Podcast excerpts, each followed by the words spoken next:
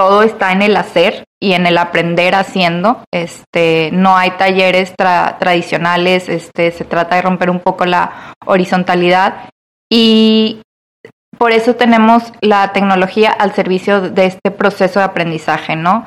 No, no quiere decir que todos los proyectos tengan que tender a tener un componente tecnológico, sino al revés. Eh, cuando un proyecto lo necesite, se tiene la tecnología para solucionar esas cuestiones.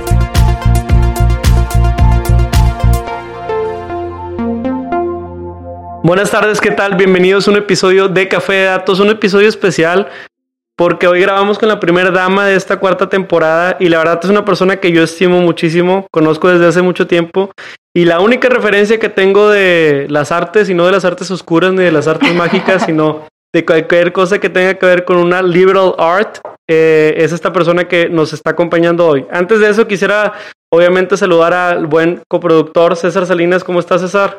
¿Qué ha habido? ¿Qué ha habido? Buenas tardes, ¿no? Encantadísimo también y súper pues ahora sí que con la intriga de ver sus respuestas, personalidades nuevas aquí en el podcast. Y es que nosotros, Idalia, nosotros somos bien lógicos. Y está, mal, no deberíamos de ser así. Siento que, siento que eh, me gusta mucho estudiar contra escuelas de pensamiento, me gusta mucho como estar abierto a convivir con gente que, que su cerebro funciona de manera muy distinta y creo que tú cumples con todos esos atributos. ¿Cómo estás, Idalia? Bienvenida. Me pusiste la vara muy alta. Muchas gracias, gracias por la invitación y saludos a toda la, a toda su audiencia que ya sé que va en aumento. Oye, ¿estás tomando café? Sí, sí, sí, es verdad que sí hay café. no es verdad que sí hay café. No, nomás es la promoción. Yo, yo ando con té, pero ya saben que aquí siempre hay de todo. O sea, yo ya llevo dos cafés, el problema es que luego me acelero mucho. Pero... yo, yo separé mi segundo café del día justo para este momento. Muchas gracias. Oye, dale, mira, es, es, es, es bien, bien repetitiva. Muchas veces nos dicen esta pregunta, pero a mí sí me interesa mucho saber quién nos vas a decir, porque siento que vas a sacar a alguien que lo tengo que buscar en Google. Pero hoy, Dalia, si te pudieras tomar un café con algún personaje de la historia, ¿con quién sería y qué le preguntarías? Lo pensé mucho, me pusieron a pensar y quiero tomarme un café con alguien del futuro. venía que de cualquier momento de la historia, entonces si vemos la historia como algo circular, cíclico, digo, con alguien del futuro, 100, 200 años, que, que nos platique de cosas que, que todavía no vemos. ¿Y qué le preguntarías a esa persona del futuro? Pues, ¿qué, qué ve? ¿Qué, qué nos reclama? este, y cómo, cómo es la vida 100 años, 200 años allá. Está, está muy interesante. Yo me imagino a alguien del futuro que vendría así como con un, ya sabes, un recipiente en la cabeza como arenita, la de Bob Esponja. respirar. A decirnos así como, gracias a ustedes ya no hay aire limpio que respirar. Pero no se preocupen, el siguiente fin de semana me voy a Marte porque hay un bar de oxígeno. O sea, cosas así bien revolucionarias. Esperemos que, que no sea tan catastrófico, pero sí, como que dije, mirando al pasado, pues mentira o verdad, como quiera tenemos ciertas nociones de lo, de lo que ha pasado, pero pues el futuro es todavía más abstracto y eso me gustaría, me gustaría conocer, platicar con alguien. Hay autores que aprenden del pasado, como un científico y hay otros que aprenden del futuro. Está interesante. Venga, César, adelante. Aparte me, me, encantó porque hablando de lógicas, pues desafió toda lógica. que, a ver, si vemos el tiempo así, pues entonces el futuro. Sí, o sea, dijo, Pedro lo va a buscar en Google, esto ni de rollo. no, lo encuentra. No, pero qué fregón. Pues, eh, y dale, digo yo, tú y yo nos estamos conociendo, entiendo que ya Pedro por ahí eh, te conoce de antes, pero pues también la gente que te está escuchando es la primera vez que, o muchos, para muchos será la primera vez que te escucha. Y pues bueno, eh, especialidad en arte, me interesa bastante que le cuentes a la audiencia, pues eh, ahora sí que tu presentación formal, cuéntanos quién eres, qué estudiaste, tu carrera profesional y pues hoy el, título o el puesto que ostentas por ahí. Claro que sí. Pues estudié junto con Pedro en la UDEM, estudié la licenciatura en letras con especialidad en artes en ese momento tenían como un sistema de liberal arts, entonces me permitió hacer toda, toda la carrera de literatura y tomar eh, las, las clases teóricas en arte, este, no las prácticas porque soy malísima produciendo. Este, entonces, sí, pues estudié eso, eh, empecé como ya trabajos más formales en, en, el Museo Marco, en el Museo de Arte Contemporáneo de Monterrey. Estuve varios años ahí, este, trabajando desde la parte educativa y luego en la parte curatorial de, de las exposiciones, un museo que quiero muchísimo. Y ahorita estoy como encargada de la dirección del Lab Nuevo León. Lab Nuevo León es eh, Lab Cultural Ciudadano, que es parte de Conarte y es un nuevo centro cultural que está en el centro de la ciudad de Monterrey, en el antiguo Palacio Federal, que es un edificio histórico de casi 100 años de vida, hermoso, que te invito a visitar. Pedro ya ha ido, te puede contar que, que sí está muy majestuoso. Sí, está bastante imponente. Este, y bueno, pues ahí estamos eh, arrancando un proyecto que nos costó casi dos años en, planeación, en restauración y que abrió este marzo, eh, marzo 2021, abrimos las puertas a la ciudadanía. Wow. Y aparte, edificio de 100 años, pero yo veo las fotos y vi las fotos de cuando estuvieron y lo que menos pienso es que tiene 100 años del edificio. La verdad es que fue una renovación, ahora sí que extreme makeover, como decimos por acá en el norte, y, pues sí, a ver, para la audiencia que nos escucha, acaba de dar referencia Idalia del Museo Marco. Estamos hablando específicamente aquí en Monterrey, ¿no? De Nuevo León, México. Eh, quien lo busque, pues sabe que es un museo icónico que tenemos aquí en la ciudad. Y justamente también la Nuevo León viene a ser eh, parte de pues estos eh, centros icónicos que, que, tenemos aquí, por lo menos ya a nivel estatal, ¿no? Ahora, pues les diste una, pequeña introducción, pero tú desde la parte de, de, de artes entiendo que ¿Cómo conectas de pronto con este laboratorio? O sea, ¿en qué momento ahí de la carrera se conecta esta parte como de arte con esta parte del, laboratorio y todo lo que implica?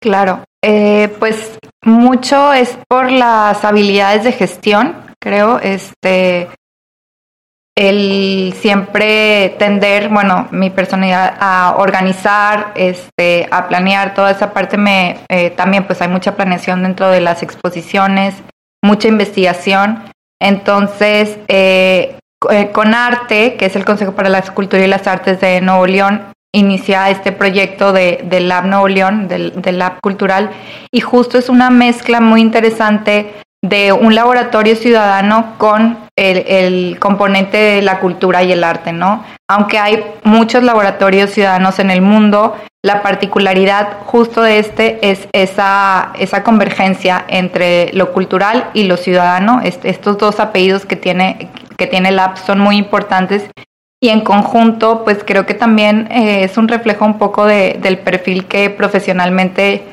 yo he ido construyendo, ¿no? Este, el, el tener como intereses en, en lo artístico, pero eh, más allá de ver cómo se aplica a la vida diaria y también ver la cultura como algo que no es de una élite, si todos producimos cultura y todos tenemos derecho a, la cultura y a disfrutar de la misma, entonces es como ir aterrizando estos, estos conceptos que a veces están como muy, muy arriba hacia, hacia cuestiones más concretas y que nos ayuden a hacer mejor, mejores cosas.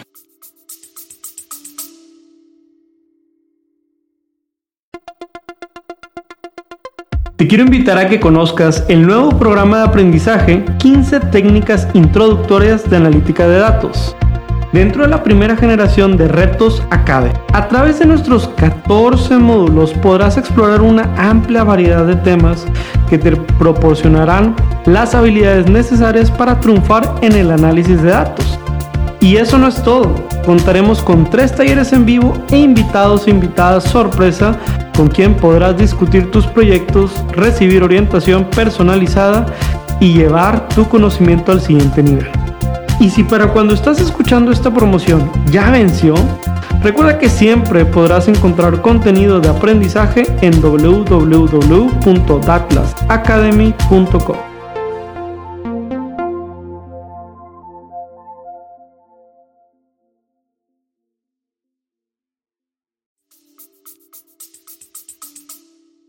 Está interesante. Aparte, innovando desde la parte del nombre, de, la razón de ser y todo, y, como dices, todos generamos cultura. La verdad es que incluso nosotros de pronto nos sorprendemos con todo lo que está generando tanto el podcast como algunos otros contenidos que estamos haciendo y algunas iniciativas. Entonces, pues sí hay que tomárselo con esa responsabilidad, caray. Muy bien. Oye, fíjate, y Dalia, yo, yo también trabajé en un museo. Yo también trabajé en museo. sí, cierto. El punto planetario alfa, 20 segundos de aplauso voy a poner. Tan bonito este museo también. Este, no, no sabes qué cosas y, y, y qué, qué tanto disfruté ese trabajo. Trabajé como unos tres años ahí y yo era guía de museo y particularmente era guía de los visitantes extranjeros. Llegaban muchos a veces italianos, muchas visitas que iban al a Alfa Corporativo y que por ende terminaban de rebote en, en el Planetario Alfa y me tocaba darles un recorrido había una exposición de un piso permanente que era la exposición mexicana, había otra que era exposición de ciencias y luego había otros tres pisos en donde normalmente se traían como exposiciones de Nueva York, de Boston y mucha interacción de niños. Aprendí mucho de la operación de museo, pero dijiste una palabrota ahorita que no sé si todo el mundo conozca, que es curadería o curadería. Nada más, ¿qué es eso? ¿Qué es eso? ¿Qué es eso? Curaduría, pues es eh, el cuidado, viene de latín curare, que es eh, literalmente cuidar y es cuidar los contenidos de, de una exposición, este, seleccionarlos, darles como un hilo conductor. Y la verdad la palabra ya la usan hasta para curaduría de Instagram. Y curaduría ya, ya está como muy, muy usada. Ahí lo había escuchado. Sí, sí, sí. Este, entonces, sí viene, pero viene, viene de ahí y es, mm, pues es el, el personaje que se encarga o el área que se encarga de, de empezar a seleccionar, de darle una narrativa a, al visual, digamos, a las obras de, arte o, lo que se vaya a exponer y que haga un poquito más de sentido. Claro. Sí, no, digo, es, alguien se tiene que encargar de ese trabajo porque no es un accidente el hecho que tú vayas consumiendo, si es que es un consumo, o deleitándote de la manera en que lo quieras poner, pero un recorrido con, con, ciertos estímulos, ¿no? Y se supone que una pieza debe hacer sentido con la otra y también te debe de acompañar la reflexión que hiciste en la pieza previa a la pieza consecutiva. Pero bueno, yendo, yendo de la parte de, del Museo Planetario Alfa, al menos, era, bien, bien galáctico y, y, yo siempre tuve muchas horas en donde nada más estaba parando haciendo nada, pero me gustaba y reflexionaba mucho y a veces me preguntaba si, si la comunidad necesita un museo para que sea museo o si el museo necesita una comunidad para ser comunidad.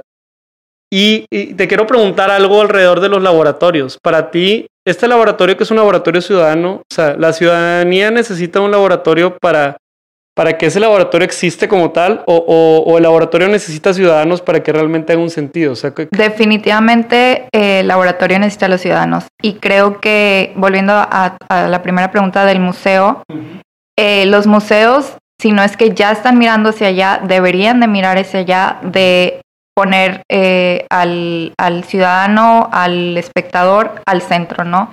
Entonces, eh, Lab Nuevo León es, mm, es justo eso, eh, está por la ciudadanía, ¿no? O sea, si no hay ciudadanos, si no tenemos proyectos ciudadanos, si no hay participación ciudadana, pues no, no funcionaría. O sea, todo, todo sería una infraestructura, pues, de Oquis, ¿no? Desperdiciada.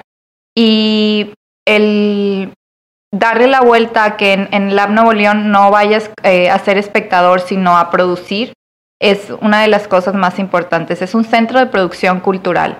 No es un museo, este, aunque los museos también ya están como cambiando su mirada, que, que eso es, es importante, pues Lab Nuevo León es precisamente eh, no un eh, centro cultural tradicional. Claro. Este, entonces sí, definitivamente la, la ciudadanía es mm, la Nuevo León es que necesita la ciudadanía, este, entonces ahí te respondo.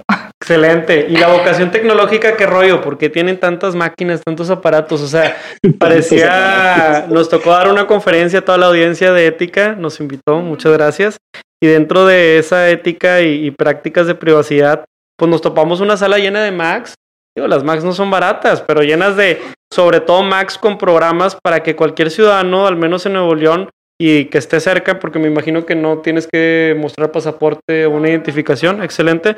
Puedes llegar y puedes hacer cosas este, ahí, puedes volverte un maker, que es toda una cultura. Entonces, en ese sentido, eh, ¿cómo la tecnología convive con los ideales de laboratorio? Ah, sí, es algo muy importante. La cultura maker es, es parte de la filosofía de los laboratorios y obviamente parte esencial de, del Lab Nuevo León. Todo está en el hacer y en el aprender haciendo. Este, no hay talleres tradicionales, este, se trata de romper un poco la horizontalidad. Y por eso tenemos la tecnología al servicio de este proceso de aprendizaje, ¿no? No, no quiere decir que todos los proyectos tengan que tender a tener un componente tecnológico, sino al revés. Eh, cuando un proyecto lo necesite, se tiene la tecnología para solucionar esas cuestiones.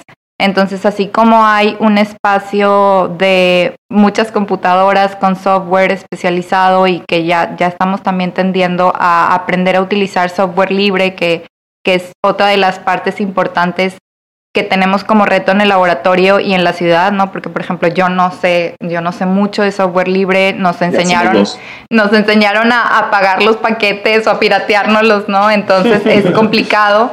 Este, pero que puedes hacer muchas cosas de, de otras maneras, ¿no? Hay también, eh, para hacer, trabajamos mucho con, más bien todos se basan en trabajar con la idea del prototipo, de prototipar, de hacer modelos que eh, propongan una, una solución entonces hay desde talleres de carpintería, soldadura y pintura, que es algo pues análogo, hasta ya el taller que se conocen como Fab Labs, que son digitales con cortadoras láser, una router CNC, impresoras 3D. Eh, y eso pues no es, no es como pensando en, ah, tengo a fuerza que utilizar esta tecnología, sino se va, y lo hemos visto, se ha ido dando natural de cómo ya teniendo dispuesto este equipamiento y esta infraestructura, se solucionan los proyectos que los ciudadanos están planteando.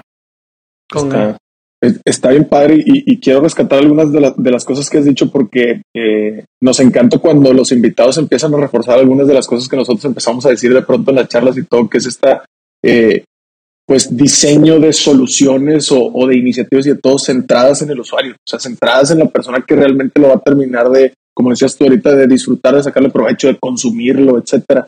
Eh, en este sentido, te quería preguntar también conectándolo con esto de qué va primero, si la ciudadanía, el laboratorio, etcétera. ¿Qué, qué sucedió? ¿Qué astros se alinearon para que, pues ahora sí que la concepción del laboratorio fuera en este momento del tiempo? Es decir, eh, ¿cuál fue ese usuario que vieron ustedes ahí y, y, qué características tiene ese usuario? Es decir, ¿qué datos vieron, qué estadísticas, qué les dijo, qué monitorearon para decir, sabes que este es el momento para que el laboratorio nazca y, este es el usuario que yo quiero que, que, que, pues ahora sí que usufructe ahí lo que pongamos en el laboratorio. Va. Este, bueno, primero que no estamos eh, descubriendo el hilo negro, los laboratorios ciudadanos son algo que vienen haciéndose por más de, de 10 años, así como en su momento las casas de la cultura fueron un modelo que se empezaron a replicar por el mundo. Este, así empiezan los laboratorios ciudadanos. La doctora Melissa asegura que es ahorita la actual secretaria de Cultura de, em, de, Nuevo León, traía esta idea desde hace varios años de, em, de un laboratorio ciudadano en, en, Nuevo León y cómo implementarlo y gana su anteproyecto en una residencia de Media Lab Prado en Madrid. Entonces hemos tenido como el acompañamiento eh, de alguien que, que ya lo hizo, que ya lo implementó, que ha tenido retos muy grandes y que justamente ahorita están adecuándose a cambios eh, importantes y creo que en cuanto a lo que decías de, de qué datos o qué se vio, eh, principalmente fue que hay un gran sector de la población que no tiene acceso a la infraestructura de las universidades privadas. Y las universidades privadas obviamente ofrecen talleres de producción de primer nivel, eh, computadoras de primer nivel, instalaciones de primer nivel, y eso pues para para la mayoría del, del ciudadano pues no es accesible, ¿no? Entonces, eh, cuando se empieza a gestar el proyecto, toda la inversión viene por parte de la Secretaría de Infraestructura. Ellos son quienes ejercen eh, todo, todo lo, que, lo que ven, este, no llega como directo a Conarte, digamos. Este, se tiene que hacer de parte de nosotros un, un análisis muy exhaustivo que se llama análisis costo-eficiencia. Entonces ahí tenemos que ver desde la proyección de cuánto tiempo nos va a durar una Mac, cuánto, cuánto, cuánto tiempo va a ser obsoleta, cuánto nos va a costar, cuántos ciudadanos estamos esperando que vayan, dónde detectamos la necesidad, este, en qué, qué grupo es el que, que vamos a atender eh, primordialmente, este, todo, justificar por qué estamos como apostando desde por qué en este edificio, este, cuál es la importancia, si, la ubicación, si el transporte, eh, la accesibilidad, etcétera. Entonces, eh, pues si jugamos em, mucho con, con, con aprender a, a, ver lo que, lo, que, lo que se necesita, ¿no? Y no simplemente poner algo porque había que ocupar un espacio. Y creo que eso ha sido clave en el, em, en el corto tiempo que tenemos abiertos y que ya tengamos este, muchos proyectos y muchos usuarios, pues ha sido eso, ¿no? Ahora, quiero hacer una, una pregunta como follow a eso porque eh, me, interesó ahorita que dijiste los dos años en, en gestarlo. Entonces, eso quiere decir que, que empezó como la planeación prepandemia y luego les tocó pandemia. Sí, justamente. ¿Qué, qué pasó ahí? ¿qué, tanto realmente cambió así como que el plan original, la ruta original o qué, qué se adaptó de pronto ahí pre, post? Pues yo, yo en algún punto, cuando fue cuando estábamos en pleno marzo, marzo, abril del, del 2020, yo sí dije, no, pues el, el, panorama no era alentador. Este, ya llevábamos, a ver, 2019, ya llevamos casi un año trabajando en el proyecto y dije, no, no puede ser que esto no lo vaya a tumbar, este, porque obviamente sí fue una inversión considerable, necesaria, este, pero considerable y, y pues pocas veces se invierte tanto en cultura, entonces eh, sabíamos que íbamos a tener como el foco y lo seguimos teniendo y que tenemos eh, que cumplir con, con, las expectativas que nosotras mismas nos, nos pusimos. Y pues la pandemia nos detuvo primero, este, pero luego creo que el proyecto tanto arquitectónico como programático y conceptual fue muy fuerte y, y siguió, o sea, continuó con el respaldo de, de la inversión y, y del gobierno y solamente pues fue ir aplazando fechas y fechas y fechas y fechas y aprender a trabajar con las medidas de seguridad porque estábamos en restauración del edificio y había pues muchos trabajadores. Subir este, siete pisos con cubrebocas. y sin que funcionaran los elevadores. Este, sí, no, nos adaptamos, pero también creo que la pandemia nos, mm, nos dio otra justificación para eh, ver que se necesitan este tipo de espacios, ¿no? Donde ya hablamos más de colaboración, de compartir, de atender eh, inmediatamente las cuestiones que preocupan a la, a la, ciudadanía. Entonces, pues sí vino a reforzar esa, esa necesidad de, de dejar de ser tan individualistas, de dejar de ser como egoístas, de, no de, de ser tan competitivos, ¿no? Y pues también darnos una pausa porque el, el laboratorio Lab Nuevo León pues es un, un espacio también de encuentro, de, de, pausa, donde hay espacio para el, la prueba y el error, ¿no? O sea, no necesariamente eh, estamos como enfocados en producir, producir, producir, sino es importante el proceso, es importante documentar ese proceso este, y ver cómo, cómo, se puede, cómo se puede compartir, porque algo esencial es que los proyectos que sean aquí sean replicables en cualquier parte del mundo. Entonces, se trabajan con licencias abiertas, con Creative Commons, eh, toda esta parte donde sí se dice quién produjo, quién estuvo como promotor de los proyectos, pero todo queda en abierto. Hey, si te está gustando este capítulo, ¿Te interesaría aprender un poco más? Te invitamos a Atlas Academy, nuestro nuevo lanzamiento en donde compartimos cursos, podcasts, blogs, playbooks y muchos recursos más de aprendizaje. Y lo mejor es que todo tiene una versión gratuita. ¿Por qué no lo intentas? Ingresa a www.atlasacademy.com y genera una nueva sesión para que puedas empezar a disfrutar de todo este conocimiento. Continuamos con el capítulo Ya estamos de regreso, estamos platicando con Idalia, que nos está contando del Laboratorio Nuevo León, y le acaba de platicar a César todo el tema de intervención y, un poquito el sentido ciudadano. Idalia, eh, digo, yo te quiero continuar platicando porque si bien como, como que Laboratorio Nuevo León es algo que, que físicamente está en Nuevo León, pues digo, pertenece a una red y sobre todo nos escucha gente que a veces está en Argentina, en Colombia, en Brasil y, bueno, pues, o sea, ¿cómo, ¿cómo darle una idea a estas personas de, de, cuál es una versión exitosa para ti, en palabras tuyas, y, no tiene que quedar escrito en piedra, a lo mejor luego cambiamos de opinión, pero hoy en día, ¿cuál sería tu versión exitosa de, este tipo de laboratorios? O sea, ¿cuál, ¿cuál es la narrativa que te gustaría a lo mejor en, cinco años poder contar hacia atrás y decir, lo logramos, lo logramos porque A, B y C sucedió? Ok. Pues primero, eh, crear comunidad, ¿no? El, el, que la gente se acerque y encuentre en la Nuevo León un espacio seguro para estar, para trabajar y para desarrollar ideas, este, es, es algo importante.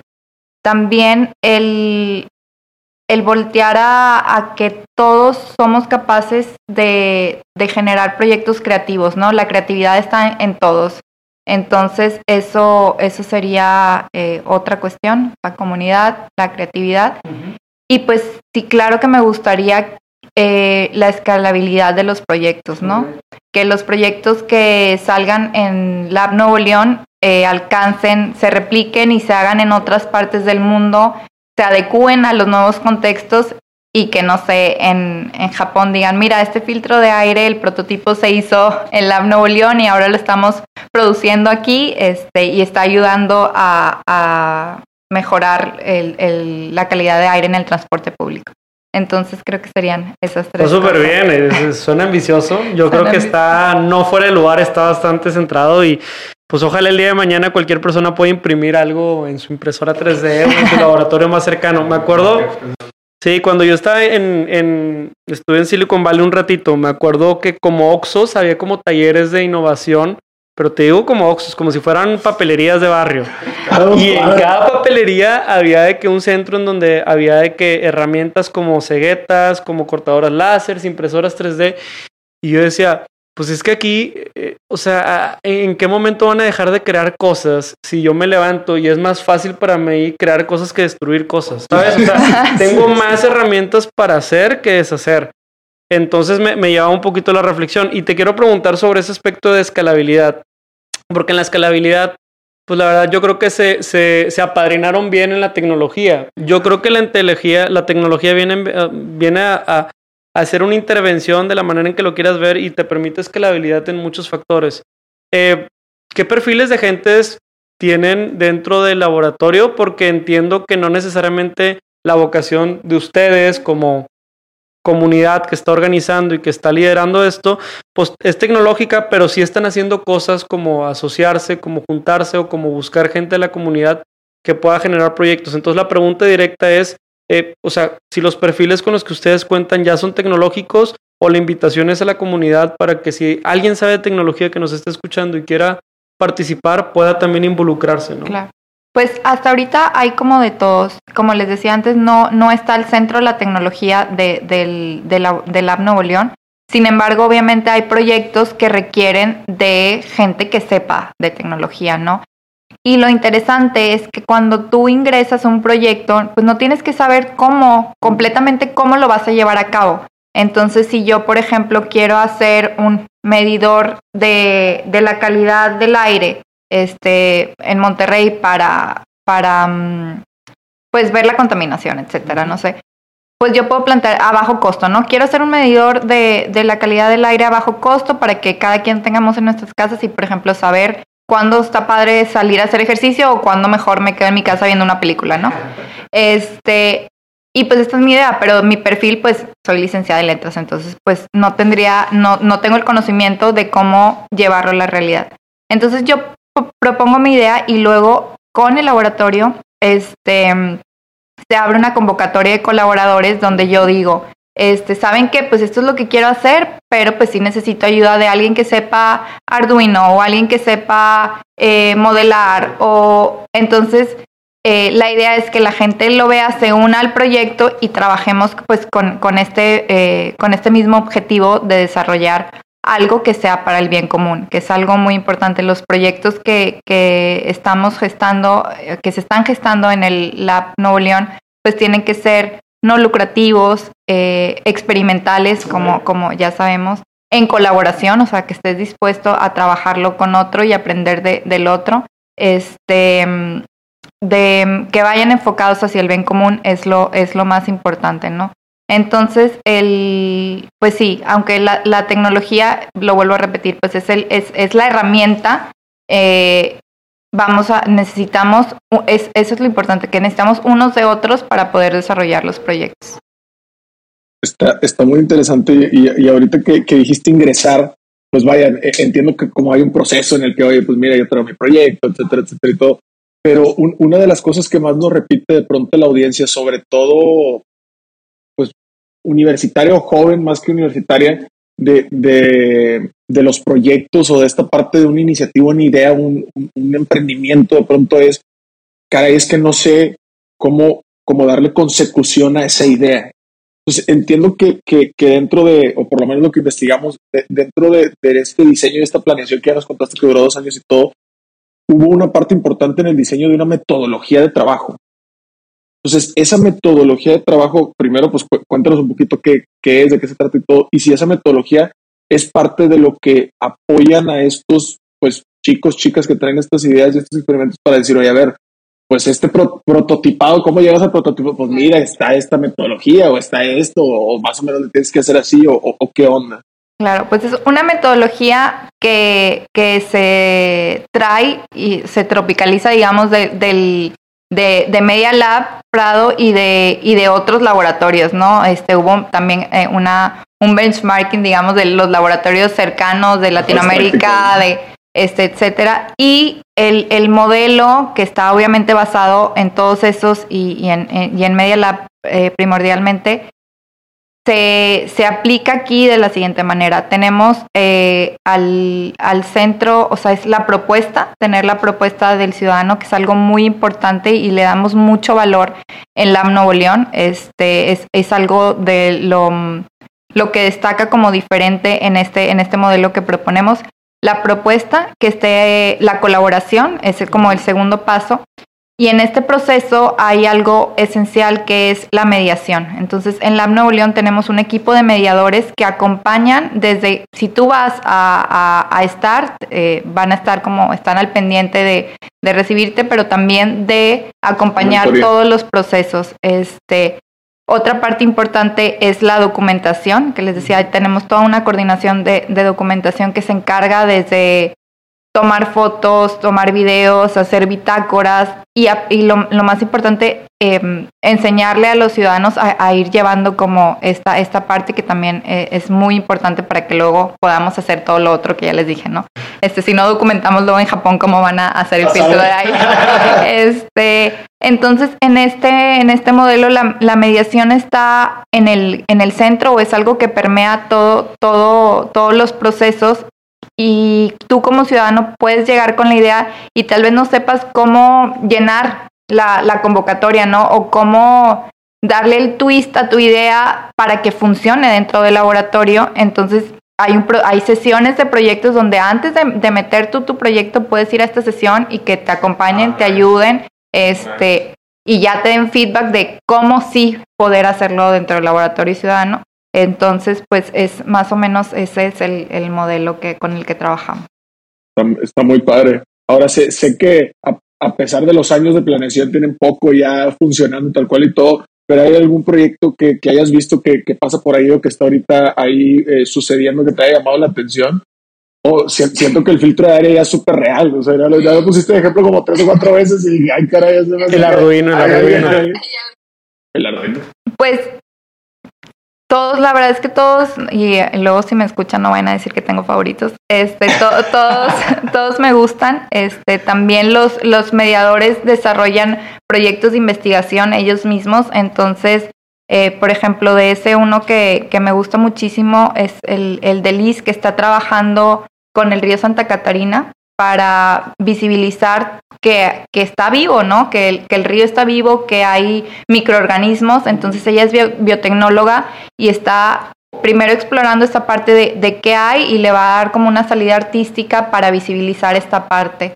Este, otra mediadora, Caro Quiroz, está, um, está trabajando para hacer, eh, resanar las banquetas, las banquetas que tenemos en la ciudad que no son eh, tan buenas, entonces ver de qué manera eh, de bajo costo podemos ir resanándolas, ¿no? Como el, el, en cada huequito, este, ir poniendo cosas que nos ayuden a, a mejorar las, las banquetas.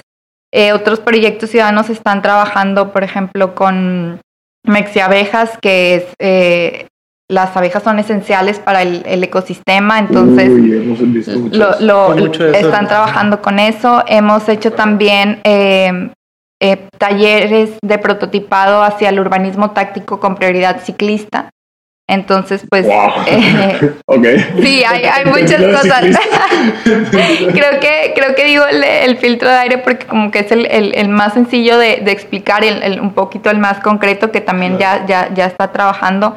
Pero hay de todo. Este, también empezamos con las residencias artísticas, que se fue una convocatoria que se hizo específicamente para los artistas.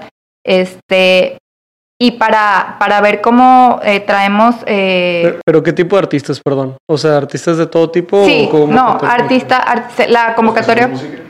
Sí, sí, sí. De hecho, alguien, eh, alguien va a grabar un podcast hablando de teoría de la imagen y cómo difundir esa parte. Otras chavas están, están haciendo entre danza contemporánea y feminismo. Este, entonces es como todo, todo, todo muy Em, fuera de las disciplinas, que esto es, es algo que, que, que, también promovemos mucho en el laboratorio, no casarnos con una disciplina este, y hablar de, de, de la no disciplina, digamos, de lo no disciplinar. Este, entonces, pues hay, hay de todo. Pasamos de disciplinario a multidisciplinario, ahora no A la no disciplinario. Me encanta. Oye, y, y dale, pues digo, vamos corriendo el tiempo. Tengo varias preguntas, pero como quiera, creo que también quiero respetar el tiempo. Y te quería preguntar primero, ¿qué tanta buena memoria espacial tienes? Yo creo que sí, digo, te lo vas a hacer de memoria. A ver. Lo que te quiero preguntar es, la gente que nos está escuchando, hay que hacerle comercial.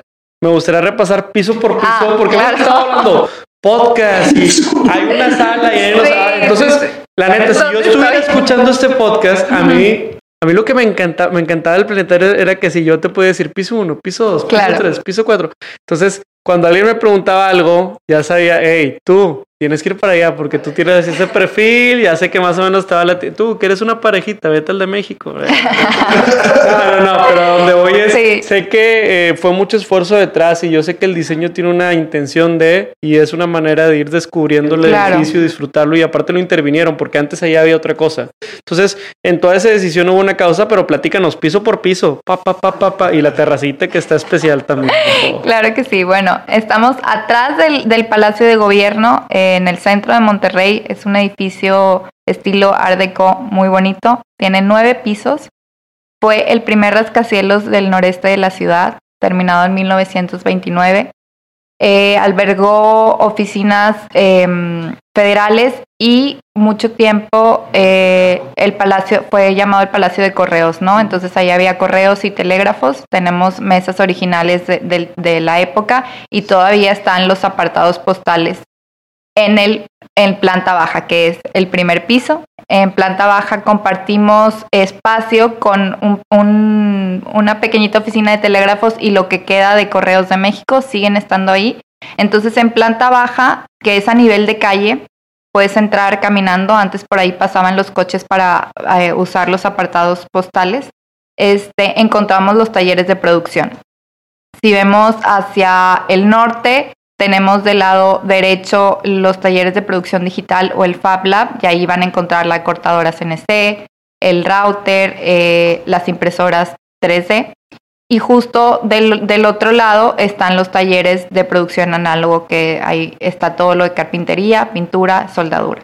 En cada uno de esos espacios está Toño en, en, el de producción análoga y David en el de producción digital. Ellos se encargan de ayudar a los ciudadanos para trabajar en esos espacios. Ya subiendo al nivel 1, que es como el piso principal, donde se ve el majestuoso pabellón, este, tenemos un módulo de información, tenemos un conversatorio, que es un espacio para que haya diálogo, charlas, proyecciones de películas, etcétera una galería de prototipado donde ustedes pueden ver los proyectos que estamos desarrollando a modo pues ya un poco más museográfico. Que estuvo el Bienal hace poco, ¿no? La Bienal estuvo en el pabellón. En el pabellón, okay. Este, luego tenemos en ese mismo piso, pero del otro lado, un foro, que es como una pequeña sala de teatro experimental, pero lo importante es que todo se puede reconfigurar, se puede usar para cualquier, para cualquier cosa, ¿no? Y una pequeña cafetería. Eh, en el nivel 2 tenemos un estudio de experimentación audiovisual y ahí es para trabajar cuestiones de cine, videos de YouTube, eh, algo para la televisión. Se han hecho varias cosas ahí, pero está todo equipado con cámaras, este, iluminación, etcétera. Atrás de eso está una pequeña área que es experimentación artística, que tiene un piso especial y barras y espejos móviles un poquito más para actividades corporales, este, danza, etc. También tenemos la experimentación sonora, que es una cabina de, audio, donde pueden grabar podcast, este, música, etc. Enfrente de eso tenemos un área abierta que es para cual, eh, uso de, quien quiera pasar. Es, es, es, área, abierta, área abierta nivel 2, así le llamamos. Hay un librero que ya están los libros próximos a, a llegar. Excelente. Este, Nada de Kindles, libros con hojas. libros con hojas. Este, y esa es una, es la primera sala, sala abierta. Subimos a nivel 3 y están las Macs y todas las demás computadoras Eso, ahí. Mi piso favorito. Tu piso favorito. y enfrente tenemos otra sala abierta de, de trabajo con unas pizarras para que también eh, puedan ahí rayar y trabajar los proyectos. Y una pequeña sala de impresión con un plotter e impresoras eh, normales. En el nivel 4 hay oficinas y un área de, colaboradores este, y están las terrazas que por fin se abren al público. Ustedes pueden ir a, estar, ver la ciudad. Hay días muy buenos y hay días muy contaminados, pero, está, pero se ve muy bonito. En el nivel 5 y 6 este, son oficinas también. Y luego en el nivel 7 y 8 tenemos las residencias, que son ocho habitaciones, este, tienen su baño, tienen eh, su pequeña cocina y ahí nos sirve para hospedar a la gente que traigamos a, colaborar en los proyectos, a artistas, este, investigadores, etc. Y finalmente en el 9 tenemos el mirador, que también tenía mucho sin abrirse al público y pues ustedes pueden ir a ver cómo, cómo se ve toda la ciudad, cómo se ve toda la extensión de la macroplaza. Este, y también, pues afuera está la explanada cultural, que queda justo entre Palacio de Gobierno y, y Lab Nuevo León, y es, se restauró también esa explanada para nuestro uso. Está excelente, muchísimas gracias. La, verdad es que yo recomiendo a la gente ir entre las 4 pm y 6 pm porque el sol está en una posición en la que hace que o sea, las ventanas tienen como unas rejas, no sé si un diseño, y justo se delinea, ¿verdad? O el sol hace que la sombra haga un delineado en el piso que es bien bonito. Este, y también, ¿no tumbaron ninguna columna? No, no, no, todo. no, no, no. El, edificio está protegido por el IMBAL, es, es, patrimonio. Este, y nada más les recuerdo los, más bien les digo, los, los horarios de, en, que pueden, en que pueden ir. Es de martes a viernes de 2 de la tarde a 9 de la noche y los sábados de 11 de la mañana a 7 de la tarde. Excelente. Excelente, pues eh, creo que así dando en el tiempo, eh, estimada Dalia, llevamos poco más de 40 minutos y siempre respetamos el tiempo de todos, pero pues vaya, para cerrar eh, un poco el capítulo siempre eh, le pedimos pues a los invitados que dejen un mensaje final o alguna recomendación, si, si alguien nos está escuchando que quiere de pronto emprender algún proyecto de este estilo o si alguien en otro en otra parte, ya dijimos Japón, pero en otra parte está queriendo y dice, oye, ¿sabes qué? Un laboratorio ciudadano creo que cabe aquí, aquí no hay. ¿Qué onda? ¿Qué recomendación le darías o, un mensaje final de despedida?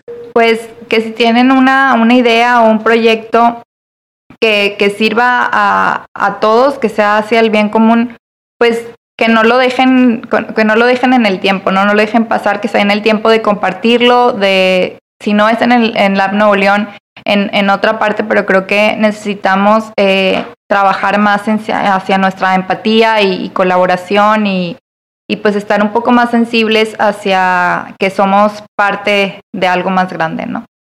Me encanta. Quien quiera conectar contigo puede conectar contigo o con Lab Nuevo León, a claro. el comercial, redes, etcétera, para de una vez dejarlo. Como quiera se los dejamos, ya saben, en la descripción del episodio, pero para que. Sí, en todas mis redes soy Idalia Berenice, todo junto.